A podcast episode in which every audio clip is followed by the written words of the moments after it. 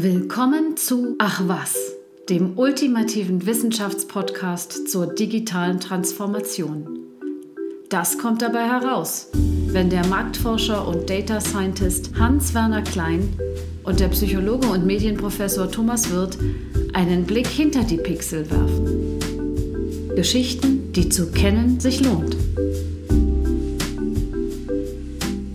Einen wunderschönen guten Tag und willkommen zu einer weiteren Folge von Ach was. Mein Name ist Thomas Wirth. Und mein Name ist Hans van der Klein. Also, der Begriff, mit dem sich die heutige Folge beschäftigt, ist eigentlich ein ganz einfacher, nämlich das Experiment. Und bevor wir da so ein bisschen ins Detail gehen, möchte ich nochmal einen anderen Begriff ins Spiel bringen, um den es heute auch gehen wird, nämlich den Begriff Fakten. Experimente sind, sind eigentlich die Methode, die beste Methode fast, mit der man Fakten schaffen kann. Und wir wissen ja, ähm, die Welt ist heute gerade im Begriff, ins postfaktische Zeitalter hinüber zu gleiten. Also äh, wir erleben die Auswirkungen ganz viele Dinge, die keine Fakten sind, Meinungen, Urteile, Überzeugungen werden wie Fakten gehandelt in der Öffentlichkeit, in den Medien. Mhm. Und dann und existieren sogar noch alternative Fakten. Es existieren die alternativen Fakten und ich lege noch eins drauf. Ist, dann gibt es noch die Fake News, ja. Also all die Dinge konkurrieren sozusagen äh, um unsere Aufmerksamkeit. Und Fakten sind aber etwas ganz besonders Wertvolles, glauben wir. Mhm. Und sie, ähm, man muss ihnen ihre Würde lassen und man muss ihnen auch den Raum einräumen, den sie verdient haben. Das ist jetzt ein bisschen sehr staatsmännisch gewesen. Das werde ich rausschneiden, glaube ich. Hm, das Ganze drin lassen. Ich verstärke das Ganze noch und sage, ich liebe Fakten. ja, es stimmt schon auch, aber sie sind auch, und darauf werden wir heute kommen, es ist ein mühsames Geschäft mit den Fakten. Aber mhm. sie sind besonders interessant und ich habe schon gesagt, es geht ums Experiment und die digitale Transformation. Also das hat etwas miteinander zu tun. Wobei man dazu sagen muss, das Experiment heißt in der digitalen Transformation anders. Das wird mit den mhm. Begriffen A-B-Testing oder multivariates Testing oder Multivariantentests bezeichnet. Ist aber genau dasselbe. Okay. Normalerweise ähm, kennen wir ja Experimente eher noch so aus der Schule. Hm, Chemie, ja, also, Physik. Hm. Genau. Sofern man es hinter sich hat, hat man so Erinnerungen an diese merkwürdigen Säle, in denen man dann ist und das Equipment, das da reingeschoben wird vom Physiklehrer mit irgendwelchen, so war das zumindest bei mir, Zeigern mhm. und Kabeln und dann hat er da irgendwas aufgebaut, mhm. was ich nicht verstanden habe meistens. Nein. Okay. Das lief dann unter dem Begriff Experiment. Und Experimente sind in der Psychologie tatsächlich eine der wichtigsten methodischen Strategien, die man hat, um etwas über die Welt herauszufinden. Mhm. Und das ist schon alleine ein Grund, um sich das Experiment vorzunehmen. Aber wir werden heute auch darauf eingehen, dass Experimente äh, nicht nur von Wissenschaftlern verwendet werden, um die großen Fragen zu beantworten, die uns die Natur stellt, ja, sagen wir es mal so, sondern Experimente werden verwendet, um im Web Dinge zu optimieren, Entscheidungen zu treffen. Und man kann sagen, ähm, das Experiment in seiner Urform, in seiner tatsächlichen Urform, nämlich als das sogenannte randomisierte, kontrollierte Experiment, ist eine Standardmethode, mit der mittlerweile sehr, sehr viele Firmen und Anbieter mhm die ganz großen natürlich, Facebook, aber mit Sicherheit auch Firmen wie die Telekom oder nennen wir noch mal ein paar. Wer experimentiert? Was glaubst du? Also welche die, Marken? die Telekom kann ich bestätigen, ja. Äh, aber eigentlich alle großen Unternehmen, die mh, hm, im Internet sind und dort auch kommerzielles Interesse haben oder ein starkes ja. Marketinginteresse haben. Äh, ich kenne es von Google, mhm. ich kenne es auch von Social Media. Und ähm, Google gehört zu den Unternehmungen sowieso, die alles das nutzen, was die Psychologie und die Soziologie und äh, mhm. Verhaltenswissenschaften bieten und die nutzen auch die Methoden. Richtig. Und mir war jetzt dran gelegen, es ist nicht nur Google und Facebook, ne, sondern es mhm. breitet sich, ist, diese, dieses, diese Strategie hat sich sehr, sehr weit verbreitet. Also nehmen wir mal an, solche Anbieter mhm. wie XY24, ja, mhm. diese ganzen Plattformen mhm. oder große Verkaufsplattformen, was weiß ich, Zalando, alle Markennamen, mhm. die uns da einfallen. Mhm. Ne, wir wollen nichts gegen einzelne Marken sagen. Nein. die interessieren uns eigentlich nicht, aber diese Methode ist sehr weit verbreitet. Mhm. Kommen wir vielleicht abschließend nochmal drauf. Ich kann es ganz kurz auch wirklich für die Telekom bestätigen.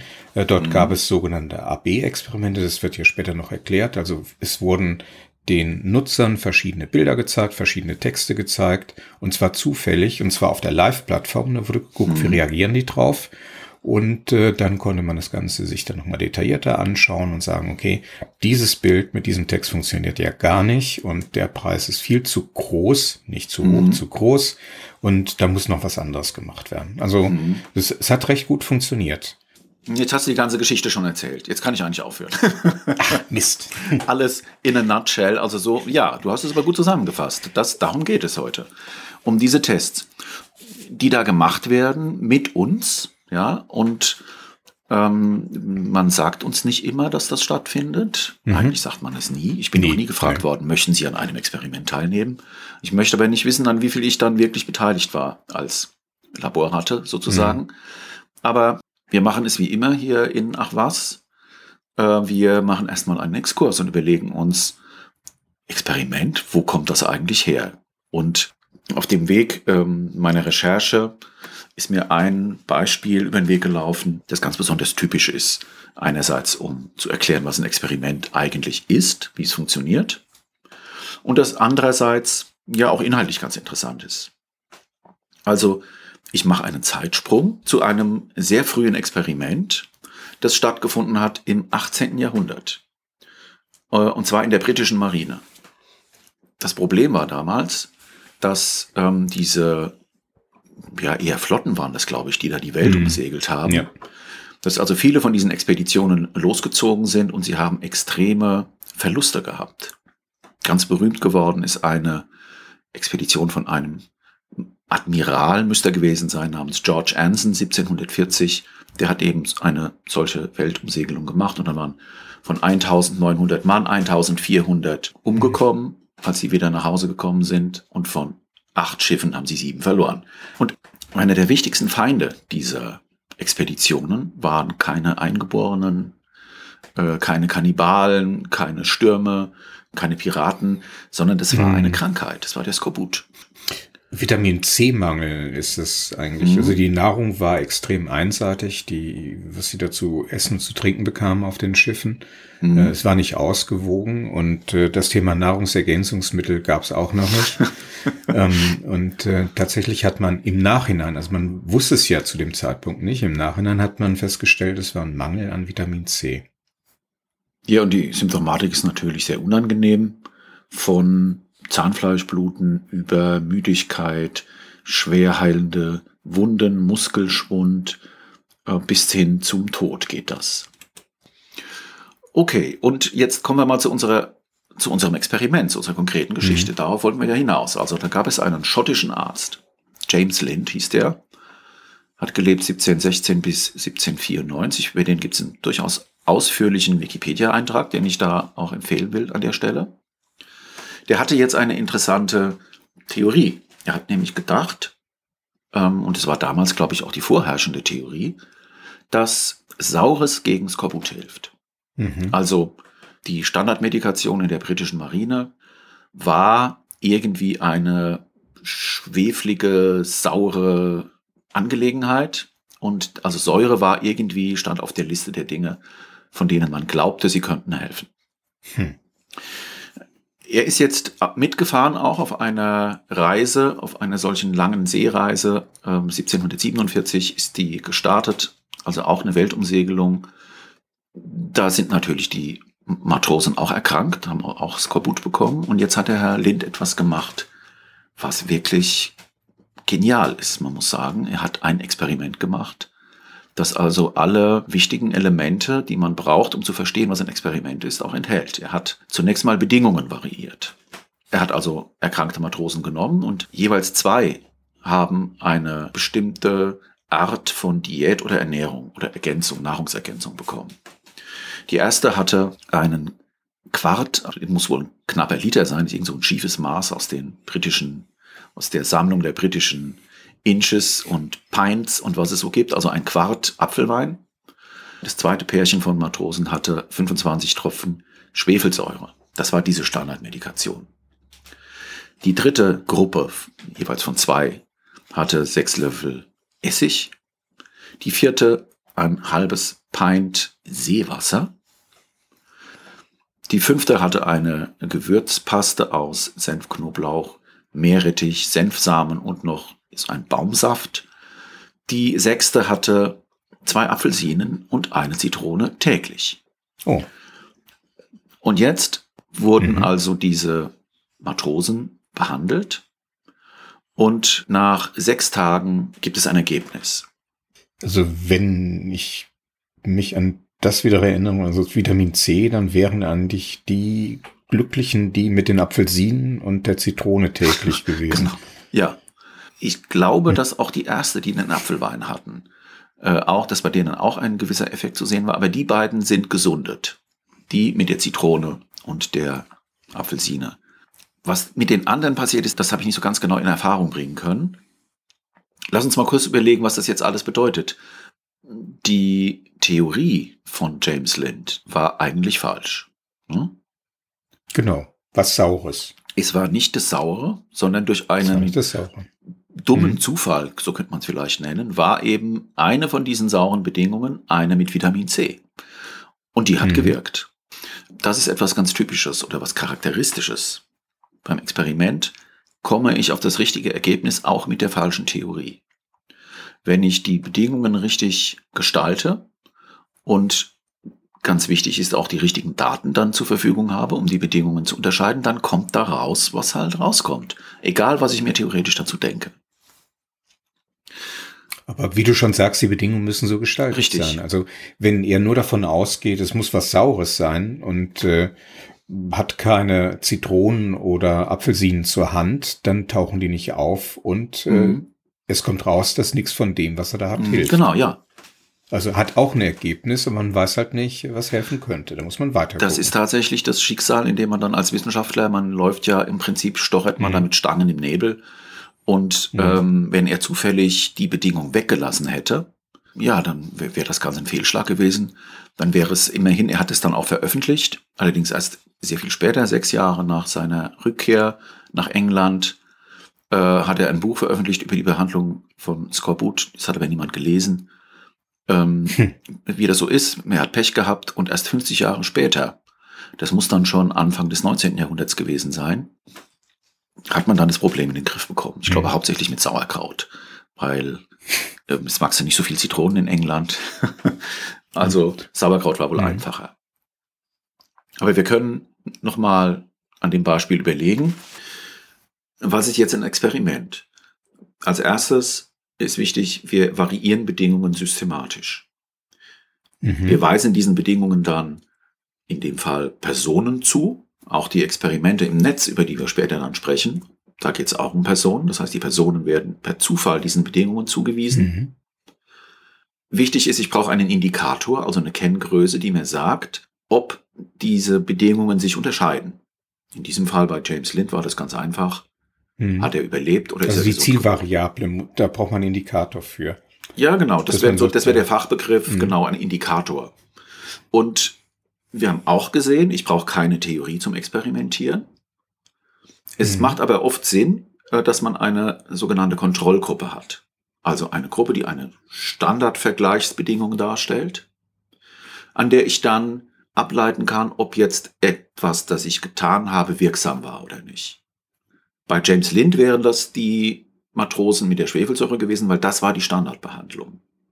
Mhm. Und solche Kontrollgruppen brauchen wir oft, um entscheiden zu können, ob irgendetwas, das wir ähm, getan haben, irgendeine Intervention, man nennt es auch Treatment, ähm, ob das gewirkt hat oder nicht. Mhm. Also das, was wir jetzt kennen aus dem Bereich von der Entwicklung von Impfstoffen, wo ja auch Kontrollgruppen sind, die ein sogenanntes Placebo kriegen. Also ich glaube, das ist äh, äh, eine Natriumlösung, also eine, eine Kochsalzlösung. Mhm. Oder halt auch äh, das Experiment im Web, bei dem ich beteiligt war. Die haben halt die Standard-Webseite bekommen. Mhm. Ne? Also da ist nichts verändert worden. Und äh, das war dann die Kontrollgruppe. Mhm jetzt haben wir so unsere, ja, eigentlich das zusammengesammelt, was wir vorab sammeln wollten, nämlich mhm. die Bestimmungsstücke eines Experiments. So funktioniert das. Mhm. Es gibt übrigens auch sehr viel Literatur dazu. Also es gibt ein sehr schönes Buch. Ähm, man weiß das, wenn man sich nicht wirklich darüber informiert und recherchiert, weiß man das gar nicht, wie viel experimentiert wird. Es gibt ein schönes Buch von einem Herrn Andrew Lai, das heißt Randomistas. How Radical Researchers Changed Our World.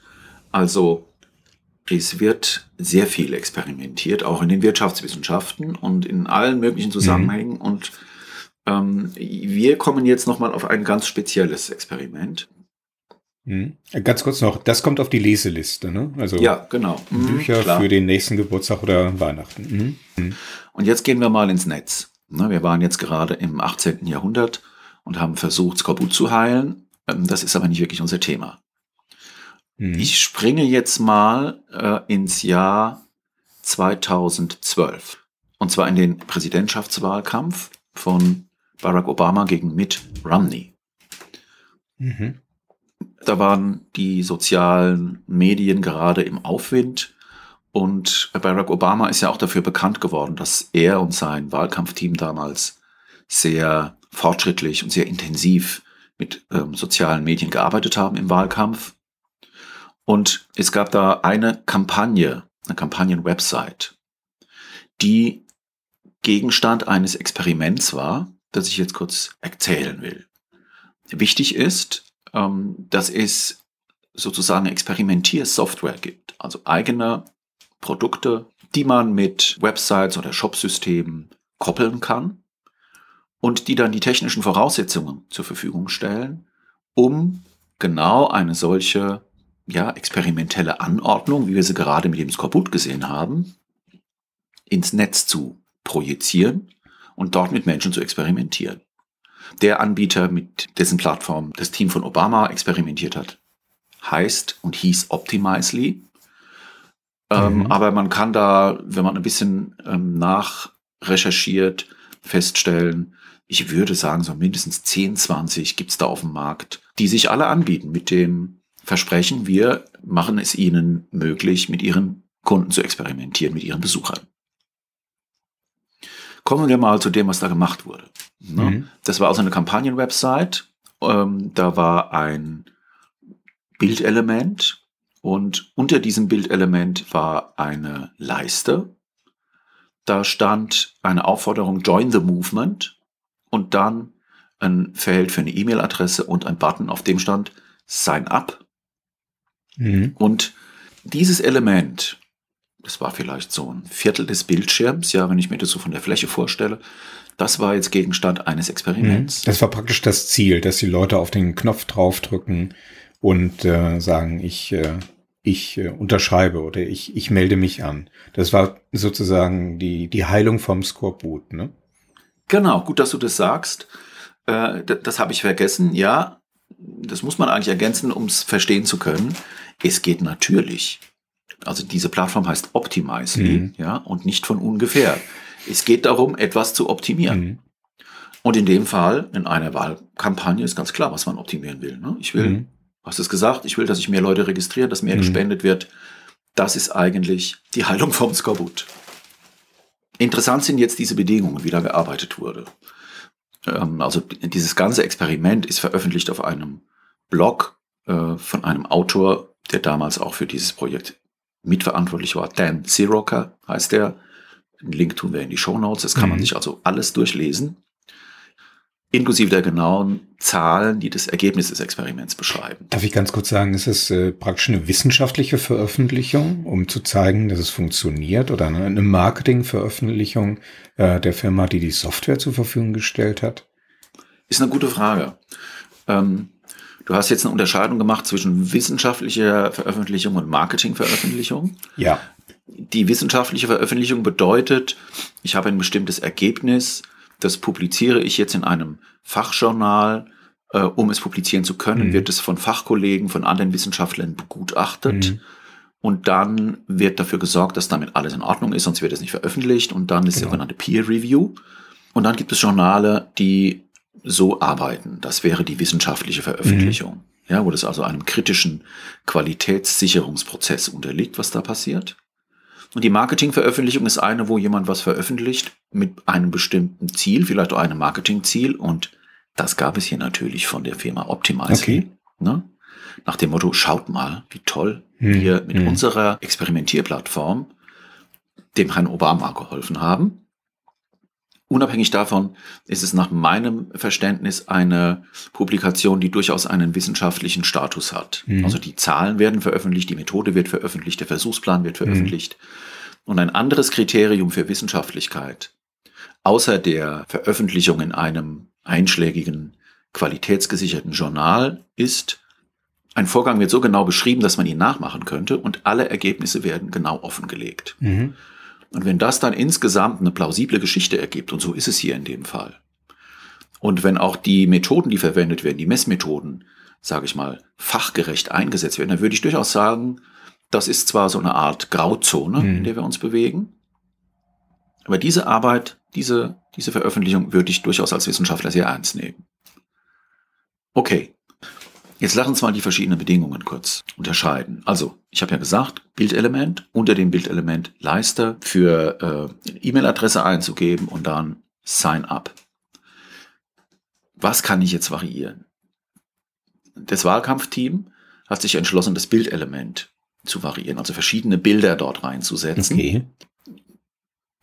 Ähm, also variiert wurde zunächst mal das Bild und zwar mit dem Original, das war so ein Wahlkampfbild mit Obama in einer Menschenmenge und dann ein Familienbild, wo die Familie Obama irgendwie so auf dem Rasen sitzt, glaube ich, so ähnlich war das so alle, äh, eine traut, sehr, sehr trautes Bild mit einer glücklichen Familie und ein Bild, bei dem der Obama so leicht von unten fotografiert in die Ferne blickt und sehr staatsmännisch aussieht.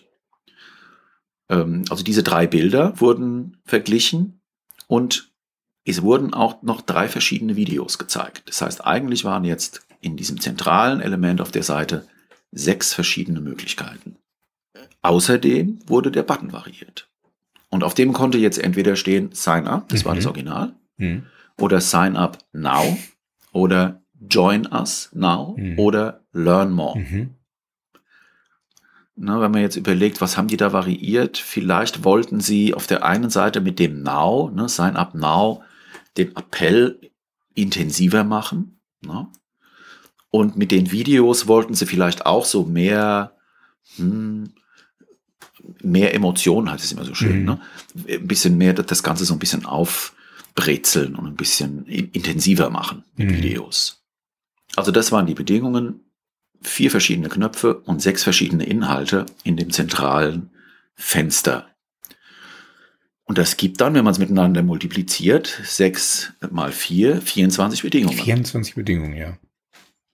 Das ist auch jetzt etwas, das man beim Experimentieren so macht. Mhm. Also man hat zwei, man würde jetzt beim Experimentieren sagen, ich habe zwei Faktoren. Das eine ist der Knopffaktor, mhm. da ändert sich der Inhalt. Und ich habe den Bildfaktor, da ändert sich auch was.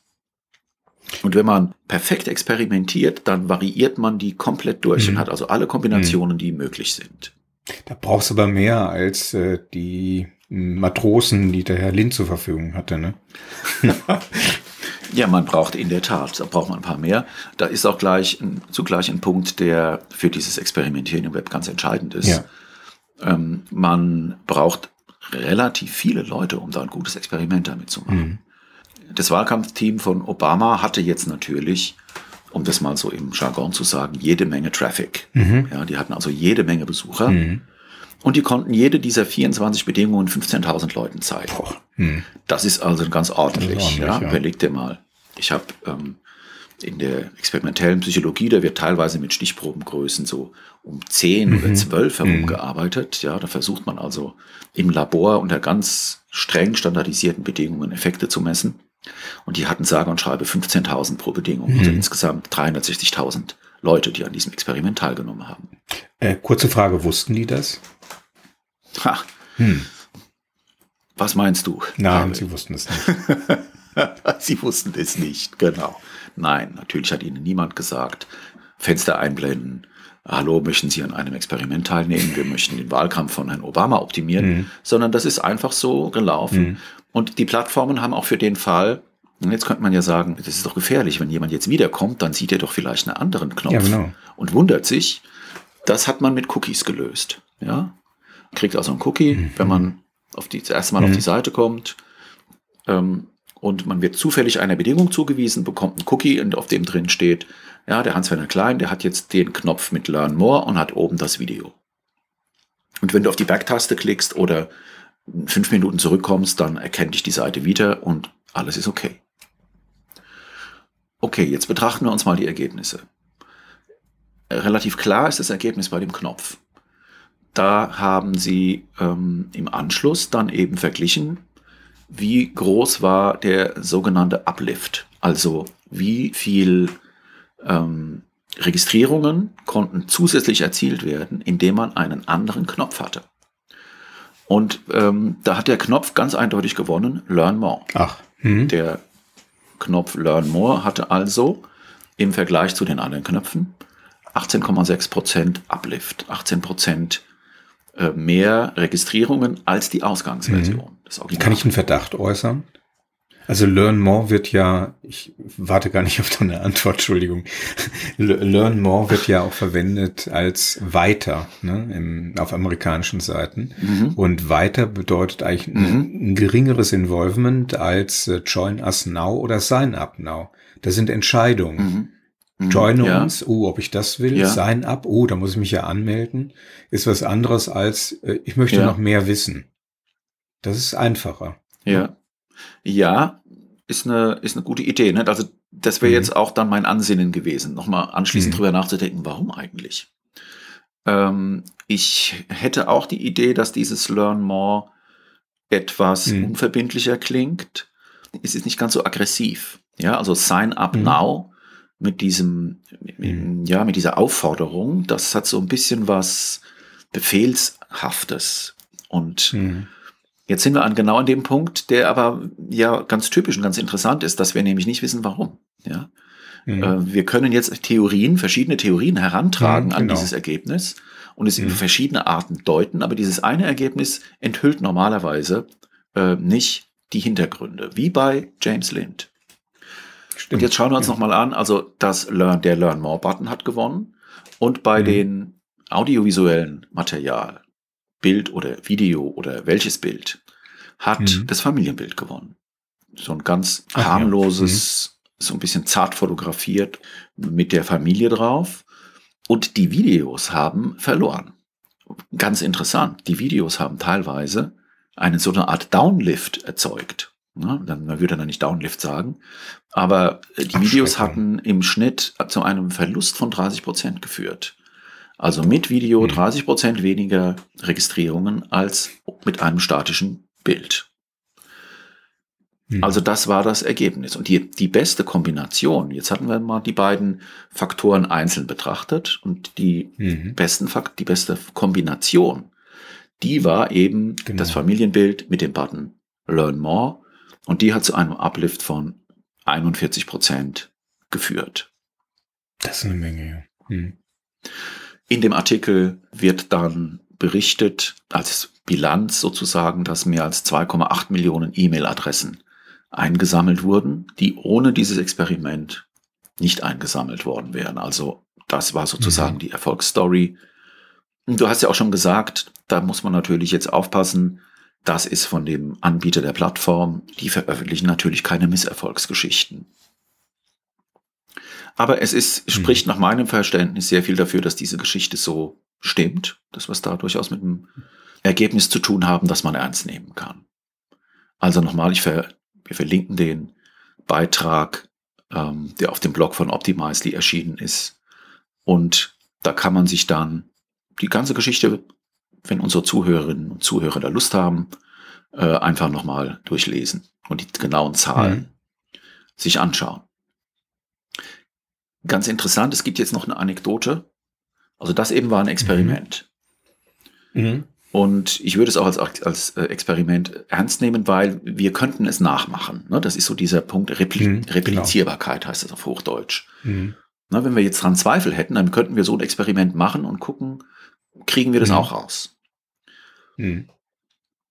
du gehst zumindest in eine ähnliche Richtung. Also verlieren die Videos, genau. äh, äh, ist ein Weiterknopf besser als jetzt hier einschreiben mhm. oder jetzt hier registrieren mit Name, Anschrift und so weiter. Das ist nur.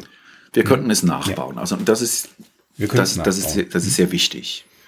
Ne, weil es ja auch eine Art von Kontrolle ist, die dann da stattfinden kann. Mhm. Jetzt gibt es aber noch eine Anekdote. Die können wir nicht nachmachen. Der Dan Siroka erzählt in seinem Artikel, äh, man habe beim Experimentieren vorab die Profis in dem Team gefragt, was sie für Erwartungen hätten, welches wohl der beste Inhalt sei. Und die haben gesagt, okay. äh, die Videos hm. werden mehr größeren Effekt haben auf die Registrierungen im Vergleich zu den statischen Bildern. Ganz interessant, ne? ist wirklich interessant. Also ich kann mich zurückerinnern, 2012, wie gesagt, äh, ich habe da für Unternehmen gearbeitet. Da gab es eine, ich sag mal, Mode, dass man anstatt statischer Bilder eher Videos oder GIFs mhm. auf die Webseite packte, mhm. um eine höhere Emotionalität zu erzeugen. Ja. Tatsächlich. Ja. ja, und um die Leute aufzuwühlen, zu binden, dass sie halt hingucken auf die Seite und äh, es war eine Mode. Es hat die mehr Emotionen hieß es da immer. Ich kann mich da durchaus mehr daran erinnern. Genau. Mhm. Interessant ist jetzt aber, dass diese Theorie einfach falsch war an der Stelle. Mhm. Das waren die Profis und sie haben sich alle geirrt. Ja. Da sind wir an dem Punkt, wo wir, äh, wo man dann verstehen kann, was Experimente sind. Also, auch wenn ich einen sehr, sehr wichtigen Menschen habe, der viel Macht hat und ähm, eine falsche Theorie, dann wird er durch ein Experiment widerlegt. Die normative Kraft des Faktischen, wie im Titel unseres Beitrags. Es gibt da so einen schönen Begriff, Hippos. Das ähm, Hippos? Das ist ein Akronym und das heißt The Highest Paid Person's Opinion. Das ist so ein feststehender Ausdruck, mit der gesagt wird, okay, mhm. wenn wir Entscheidungen treffen, dann gewinnt am Ende der, der das meiste Gehalt hat. So wird, glaube ich, nicht selten entschieden. Ne, in Abteilungen und du wirst da auch ein Liedchen davon singen können, oder? Das ist äh, ganz spannend, weil von einem der Gründer von Netscape, dem Herrn Barkdale, gibt's dieses Zitat, das ist berühmt geworden. Der hat dann bei einem Meeting gesagt, also äh, haben wir eigentlich Fakten zu dem mhm. Thema? Wenn wir nur Meinungen haben und keine Fakten, dann gilt meine Meinung. ja, das ist the highest paid person's opinion. Und mhm. das ist natürlich eine schwierige Situation oder eine, wenn man sich das klar macht, ja, das, das kann natürlich eine tückische Falle sein, wenn sich diese mhm. wichtigen Menschen immer wieder mit ihrem Joker äh, im Kartenspiel dann die Entscheidungen an sich ziehen, weil sie können einfach, sie können einfach auf dem Holzweg sein. Und mhm, genau. in dem Fall war das, glaube ich, so. Und ich könnte, wenn ich so in der Geschichte zurückdenke, jede Menge Holzwege äh, zusammentragen, auf denen man früher mal so gewesen ist. Es gab zum Beispiel, was man sich heute kaum noch vorstellen kann, in den Frühzeiten des Internets, so in den 90er Jahren, um die 2000 herum, gab es die Meinung, man dürfe nicht scrollen auf Seiten. Kannst du dich erinnern? Hm, das kenne ich noch, ja, ja, ja. Es gab einen, oh, was war das es gab schön? einen berühmten, genau. äh, einen berühmten ja, Usability-Experten, Jakob Nielsen, hm. der hat irgendwann mal geschrieben, Ach, ja. Internet hm. Users don't scroll. Und dann haben sie alle angefangen, Seiten zu bauen, auf denen man nicht scrollen konnte. Mich hat das irre gemacht, weil du natürlich auf so einer Seite nicht viel anfangen kannst. Ja. Und mhm. wenn du dann in einem Meeting bist und da sind Agenturleute und die sagen, ja, Moment, Moment, also wir, man, da, da müssten wir ja scrollen, das darf man nicht, dann war es immer mhm. schwierig, mhm. gegen die zu argumentieren. Die wussten dann zwar nie so richtig, wo sie das her hatten. Ja, stimmt. Ja? Ja. ja. I heard it from a friend of a friend. Äh, aber das mhm. war ja auch eine falsche Überzeugung. Die war sehr weit verbreitet. Und heute scrollt man sich den Wolf auf Internetseiten. Ne? Endless Scrolling. Bei den One-Pager. One-Pager, genau, genau da mhm. werden wir noch drauf eingehen. Mhm. So, das war also unser ähm, zweites Experiment. Mhm, Obama hat damals die Wahl gewonnen. Richtig, ja. Und mhm. man, es, es gibt zumindest, sagen wir mal, das Narrativ, dass das auch daran gelegen hat, dass er eben so modern und so fortschrittlich war, was Online-Kommunikation betrifft. Ich kenne noch einen, einen, weiteren, eine weitere Geschichte dazu, und zwar, dass er sehr stark äh, Twitter mhm. äh, genutzt hat, aber auch Twitter-Analysen mhm. hat machen lassen, sogar von einer deutschen Firma. Ähm, ein Ableger vom Deutschen Institut für Künstliche Intelligenz und die haben ihm dabei geholfen, äh, praktisch aktuell in Echtzeit die Meinung von Twitter-Usern zu bekommen, äh, ins Ohr praktisch eingeflüstert zu bekommen. So konnte er dann direkt auf diese Argumente und Meinungen eingehen in den Diskussionen mit seinen Kontrahenten. Hat, hat man dann, ähm, hat man das maschinell ausgewertet? Das hat man maschinell ausgewertet, mhm. genau. Mit KI, okay. künstlicher okay. Intelligenz. Also Wahlkämpfe sind heute nicht mehr das, was sie früher waren. Ja, das müssen wir uns, ähm, darüber müssen wir uns natürlich im Klaren mhm. sein. Das war Obama 2012 und ich komme jetzt nochmal auf ein anderes mhm. Fundstück, das ich vor gar nicht langer Zeit, ich glaube ein, ein Jahr oder sowas ist das her, da habe ich mich auch im Netz bewegt und ich hatte einen Vortrag zu halten über Experimentieren und mhm. wie das dann so ist. Man versucht nochmal zusätzliches Material, interessantes Material zu finden. Und da ist mir aus dem Jahr 2016 ein sogenanntes Testing Booklet über den Weg gelaufen von dem mhm. Performance Optimization and Experiments Team, abgekürzt POET, der mhm. Republikanischen Partei. Die haben für den Trump experimentiert. Was? Genau. Die hatten nachgerüstet. Ja. Interessanterweise mhm. ist mir dieses Booklet dann später nicht mehr über den Weg gelaufen. Vielleicht hat man das dann auch, das muss ja auf irgendeinem Server gewesen sein, das war so ein Deep Link. Ja, ich habe da quasi direkt äh, auf der Suchmaschine das PDF runterladen mhm. können. Aber mhm. es ist interessant, was da drin steht in dem Booklet. Die schreiben da, ähm, ich lese es mal auf Englisch vor, ich habe mir so drei Zitate ja. rausgesucht, die auch unseren Hörerinnen und Hörern vielleicht klar machen, worum es da geht mit diesen Experimenten. Sie schreiben also, sie haben over 300 multivariate tests on the campaign's web properties from early July 2016 through Election Day. Also 300 Experimente haben die gemacht.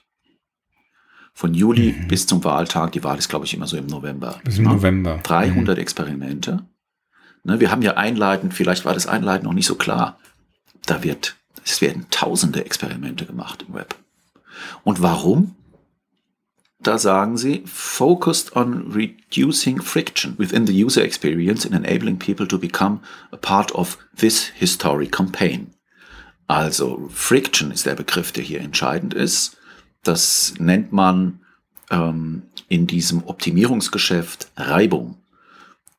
Eine, mhm. Ein Vorgang, wenn sich eine Person über mehrere Screens hinweg bewegt, beim Shop zum Beispiel, ja, da haben wir so typische fünf, sechs Screens, durch die wir müssen registrieren und Kasse und so weiter und Bestellbestätigung. Und ähm, je leichter das gelingt, je weniger Widerstand da ist, desto weniger Friction, Reibung da ist, ja, desto besser ist das Ergebnis. Und sie haben also 300 mhm. Experimente gemacht, um die Reibung zu reduzieren. Und ja, in so einer Art Resümee sagen sie, all of our tests made these pages feel more official and showed a tremendous lift by focusing on imagery and copy. Also on Text. Also, das hat mich dann nicht wirklich erstaunt. Ich meine, es war mir eigentlich klar, dass das die Gegenseite auch macht. Aber es war erstaunlich, dass das so öffentlich sichtbar war und man konnte auch die Experimente sehen. Die haben dann grüne Buttons durch rote Buttons ausgetauscht, haben ein Bild von der Hillary hm. Clinton in Schwarz-Weiß gegen ein Bild von dem Trump in Farbe ausgetauscht. Die haben mit der Höhe der Spenden, die man äh, machen konnte, experimentiert. Sie haben mit Betreffzeilen, mit Knöpfen, mit allem, was man sich vorstellen kann, experimentiert, damit die Leute, bitteschön, sich als Teil der Trump-Kampagne fühlen. Also ich, ich bin ein bisschen nachdenklich und zwar deshalb, weil wenn du so viele Möglichkeiten hast zu variieren, mhm. musst du natürlich die Möglichkeit auch haben oder du musst sehen, wie die Kombination dieser Möglichkeiten mhm. funktioniert. Gleichzeitig kannst du nicht davon ausgehen, dass die Menschen, die da draufkommen, äh, alle, wie man so schön sagt, uniform sind. Ja. Also alles die gleichen mhm. Leute sind, die gleiche Einstellungen haben, die gleiche Geschichte, Ausbildung mhm. und so weiter mhm. und so weiter. Ähm, ist das berücksichtigt worden? Also bei sowohl bei Obama wie bei dem, wie heißen die, Poet, Poet. Ähm, dass, dass man ja bestimmte, wie es so schön heißt, Zielgruppen damit anspricht, also bestimmte Einzelgruppen. Äh, eine bestimmte Sorte von, von Mäusen, also Laborratten, wenn wir die aber denn sind. Du hast jetzt natürlich den nächsten Schritt schon gemacht. Ne? Den nächsten ja. Schritt, der aber, von dem wir wissen, dass er möglich ist. Wir haben ja in unserer mhm. allerersten Folge über den Cambridge Analytica-Skandal gelernt, wenn ich einen richtigen Algorithmus habe, dann kann der mich identifizieren mit einer bestimmten mhm. Persönlichkeit mhm. oder mit bestimmten Interessen oder mit bestimmten Neigungen. Mhm. Und jetzt kann man diese Experimente, das ist im, im Prinzip, das wäre jetzt methodisch gesehen das Einführen eines weiteren Faktors, ja. Ich kann jetzt mhm. gucken, okay, ich habe die und die, das und das Bild, ich habe den und den Knopf und jetzt habe ich noch verschiedene Persönlichkeiten und jetzt probiere ich aus, welche Persönlichkeit ist denn jetzt bei welchem Knopf am besten anzusprechen.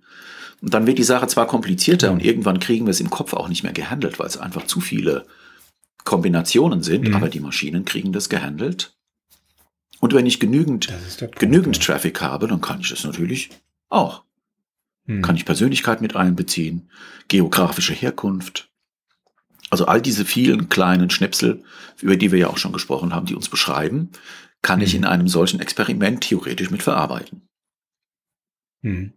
Also das, was früher vielleicht in die Richtung gehend äh, im Tante Emma Laden die Tante Emma vom Stammkunden mhm. wusste, ne? der seit 30 Jahren schon bei ihr einkauft, wo die Enkel einkaufen, die Frau einkauft, Onkel, Tante auch noch, die alles von denen wissen oder sehr viel von denen wissen und deshalb genau wissen, diese Art von Wurstkäse, Mehl ja. und so weiter mögen die nicht, aber was ja, anderes genau. anbieten lass uns vielleicht noch mal so ein bisschen zusammenfassen. Ja, also es ist, glaube ich, ein mhm. Thema, das uns auch weiter verfolgen wird. Ne? Also wir werden noch von anderen Experimenten berichten.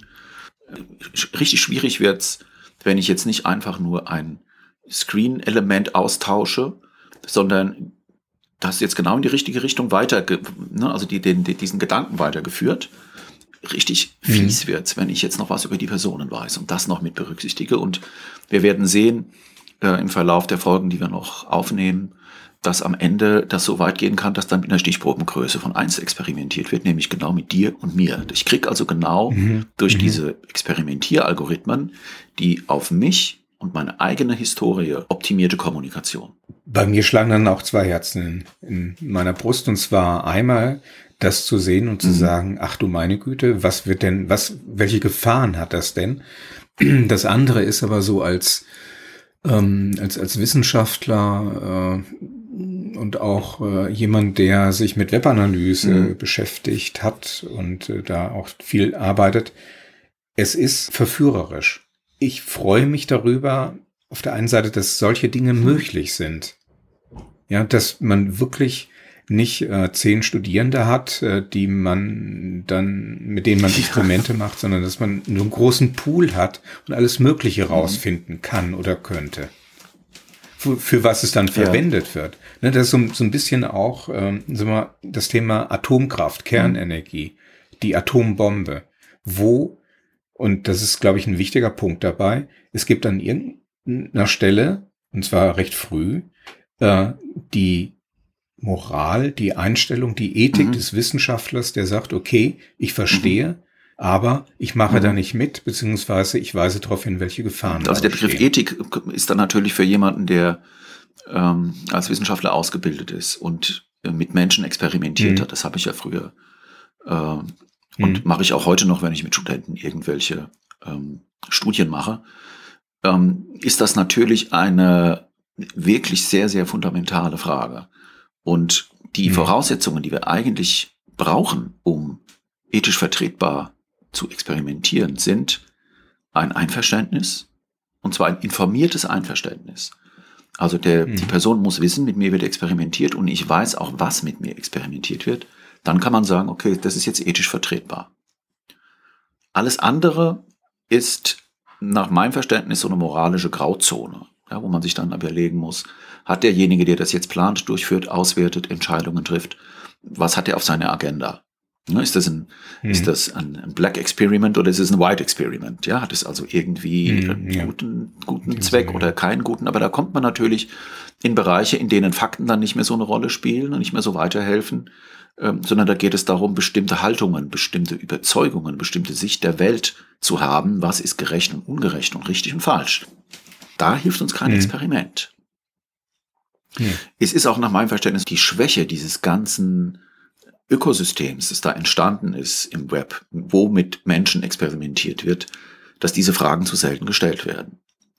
Und deshalb wird einfach optimiert und dann wird die, ähm, wenn ich jetzt möchte, dass mein Umsatz höher wird, dann nehme ich halt irgendeines von diesen Dark Patterns, über die wir ja auch schon gesprochen hatten, nehme ich so ein Dark Pattern und dann geht mein Umsatz hoch und dann freue ich mich. Stimmt die Zahl und ja, hm. also da gibt es noch eine, da müssen wir noch einiges lernen, glaube ich. Aber als Wissenschaftler fände ich das natürlich toll. Es gibt eigentlich nichts Besseres. Ich habe eine, mhm. es ist unglaublich vielseitig, dieses System. Ich kann alles Mögliche mhm. verändern, die Sprache, die Bilder, Design-Elemente. Ich kann andere Preise einsetzen. Ich kann den Leuten andere mhm. Produktversionen zeigen. Ich kann andere Slogans mhm. zeigen, andere Informationen. Ich kann also alles variieren, was nur geht. Es ist also sehr mhm. vielseitig. Die Hippos, die normalerweise bestimmen, die kann ich auch damit äh, im Zaum halten, weil ich feststellen kann, was ist denn jetzt mhm. richtig oder falsch, wenn wir Designentscheidungen treffen mhm. oder Kommunikationsentscheidungen. Mhm. Das Ganze ist auch relativ aufwandsarm im Web zu realisieren. Na, du brauchst also einen Mitarbeiter, der mit dieser Plattform umgehen kann, der stellt das ein, der erstellt die Bilder dafür, erstellt die Texte dafür mhm. und dann wird sowas einfach realisiert. Man kann auch mit E-Mails experimentieren, ne, mit, mit, mit Newslettern, mhm. ist gar kein Problem. Auch da kann man das ähm, entsprechend einsetzen. Und es gibt einen Begriff, der heißt ökologische Validität. Äh, der ist in dem Zusammenhang sehr wichtig. Ich experimentiere nicht im Labor, ne, du hast es schon mal angedeutet. Mhm. Ich experimentiere ja. Ja. in der Welt, in dieser digital transformierten Welt, in der die Leute jetzt sitzen und mhm. leben, experimentiere ich mit ihrem realen Verhalten. Und das ist natürlich für einen Wissenschaftler ein Traum. Aber die Leute wissen es mhm. nicht, dass mit ihnen experimentiert mhm. wird. Niemand kontrolliert die Zwecke, zu denen experimentiert wird. Mhm. Und es ist eine Grauzone. Mhm. Du hast natürlich als Psychologe das, bist du so ein bisschen in der Zwickmühle, ne? weil hm. bestimmte Phänomene kannst du nicht mit informierten Versuchspersonen untersuchen. Und genau. dann hat man aber die Pflicht, nach dem Experiment aufzuklären. Und hm. ja, also es ist eine, ähm, ich denke auch hier, ne, also mit diesem, mit dieser Folge, die wir jetzt gerade aufnehmen und erzählen, beginnen hm. wir eigentlich einen Erzählstrang über Wissenschaft und das Gewinnen von Erkenntnissen der mhm. sich noch sehr, sehr weit weiter fortsetzen wird. Ja. Ne, es gibt noch andere Methoden mit anderen Problemen dabei. Es mhm. gibt noch viele, viele andere Experimente, mhm. die zum Teil wirklich erzählenswert sind. Aber mhm. Was man, glaube ich, verstehen muss, es gibt eine, ne, wir überlegen uns immer, was hat sich verändert? Wie hat sich die Welt verändert? Und sie hat sich insofern verändert, als es ein riesiges ähm, Ökosystem von Anbietern und Kunden, Firmenkunden gibt, ne, im Business to Business äh, die solche Experimente machen, um ihre Ergebnisse zu verbessern, mhm. ohne dass sie uns als Kunden so richtig mit ins Boot nehmen. Und, mhm. ne, und ich habe jetzt mal als vielleicht zum Abschluss nochmal drei Zitate rausgesucht, die ja. also ein bisschen verdeutlichen, wie dort gesprochen wird. Ich finde das sehr interessant, mhm. weil es wird nicht gesagt, äh, wir experimentieren mit ihren Kunden, damit sie mehr Geld verdienen. Das wäre sozusagen, der, das ist der Kern der Sache. Sondern es wird so eine verschleiernde Sprache benutzt, ähm, sodass also die Verantwortlichen selbst auch gar nicht das Gefühl haben müssen, dass sie jetzt was Merkwürdiges tun oder was moralisch vielleicht Schwieriges tun. Und davon, mit diesen Zitaten würde ich ganz gerne abschließen. Das sind auch diesen O-Töne aus diesem mhm. Ökosystem. Da wird zum Beispiel gesagt von einer Firma namens Adobe, ähm, Global Player, mhm. und Weltfirma, mhm. könnte man sagen. Ich habe uns ein paar Zahlen dazu rausgesucht. Also äh, Gründung 1982, Sitz in Kalifornien, ähm, 22.000 Mitarbeiter, 11,1 Milliarden US-Dollar Umsatz als Softwarehersteller. Also eines von den Silicon Valley Unternehmen, wo mhm. unsere Manager und Geschäftsführer mhm dann ähm, Bildungsreisen machen, um zu schauen, ja, wie macht man denn äh, das digitale Geschäft? Die sagen in ihrer Plattform, zu ihrer Plattform Adobe Target, AB und multivariate Tests, das ist also genau das, worüber wir heute gesprochen haben, Personalisierung, hm. KI-gestützte Automatisierung und Skalierung profitieren Sie mit Adobe Target von einem kompletten Optimierungsmodul. Ja, kann man doch eigentlich sagen, hm. ach, komplettes Optimierungsmodul? Ja, warum? Warum eigentlich Das ist nicht? toll. Hm. Darf ich ganz kurz noch was dazu sagen? Aber klar. Und zwar Adobe Target werden wir eine Überraschung, eine lustige Überraschung in die Show Notes reinstecken, und zwar einen Link zu einem Video, einem mhm. Adobe-Video, ähm, was ganz interessant ist. Okay. Jetzt ich, machst ich du gerade nicht mehr verraten. okay. Also das ist dieses erste und man merkt komisch, wie die das sagen. Ne? Hm. Also ja, und jetzt ein zweites Zitat von A.B. Tasty. Hm. KI-getriebene Plattform für Experimente, Personalisierung und Feature Management für eine schnelle Steigerung des Return on Investment und kontinuierliche Bereitstellung der besten User Experience. Toll. Ne? Die beste User Experience, da kann ich ja als kann niemand was dagegen sagen. Überhaupt nicht, nee. Und es geschieht jetzt, nur zu meinem Besten. ja, da, vorhin hatten wir es ja schon. Und ja. jetzt pass auf, das letzte, äh, das gefällt mir am besten, weil es am tiefsten blicken lässt von niemand geringem als Facebook, die sagen, ich mach's mal auf Englisch, mhm. Advertisers supply images, video, text, calls to action, budget and target audiences. And the product will decide which combinations work best with any given audience. Oh das heißt, was mir hier versprochen wird, ist, Facebook verspricht mir, wirf uns mal Knöpfe hm. und Bilder Alles. und hm. irgendwas zu. Hm. Und das ne, The Product, das ist nämlich, was ich meine mit The Product, mhm. ähm, unsere Plattform, die wird jetzt einfach mal damit experimentieren und gucken, bei welchem Publikum funktioniert was am besten. Mhm. Das ist dieser zweite Schritt, über den wir vorhin gesprochen hatten. Ne? Du hattest am Anschluss an das Experiment gefragt, mhm. Moment, was, was passiert denn, wenn ich jetzt noch Leute unterscheiden mhm. kann? Das wird dann einfach gemacht. Es geschieht sozusagen von selbst. Das ist die Gegenwart. Das ist die Gegenwart. Ja, und äh, ich glaube, da kann man jetzt so nach, ne, also das ist so der Satz zum Nachdenken, ja. ähm, damit würde ich ganz gerne die Geschichte abschließen für heute. Hm. Mit einer, ja, so mit einem Geschmack der Originalsprache, mit der sich die Leute unterhalten, die sich das gegen, wo das sozusagen gekauft und verkauft wird. Gestattet den Hinweis, dass ich so einen Geschmack gar nicht im Mund behalten möchte. Ich sehne mich nach irgendwie was weiß ich, Mundwasser oder nach einem guten Stück Käse. ja. Ja, kein mhm. Problem. Pass auf, lass uns jetzt ein gutes Stück Käse essen und äh, vielleicht auch äh, unserem Publikum, unseren Zuhörerinnen und Zuhörern einfach spülen Sie es mit irgendwas runter, spült es weg. Ähm, trotz allem ist das Internet natürlich eine faszinierende Welt. Ich möchte es nicht vermissen und es bringt uns natürlich viel Positives. In der Tat, ja. Aber wir haben jetzt mal unter die, wir mhm. haben jetzt mal unter die Haube geguckt. Und damit würde ich mich für heute verabschieden. Aber hast ich du noch bedanke was? mich bei dir für die sehr, sehr interessante Thema. Und äh, ja. Sehr gerne. Ich habe auch nichts weiter zuzufügen und wir sagen Tschüss. Auf Wiedersehen. Ja, bis zum nächsten Mal. Tschüss, auf Wiedersehen.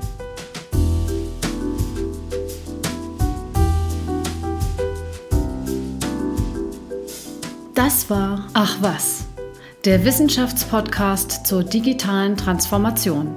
Informationen über das Projekt findet man unter www.achwas.fm.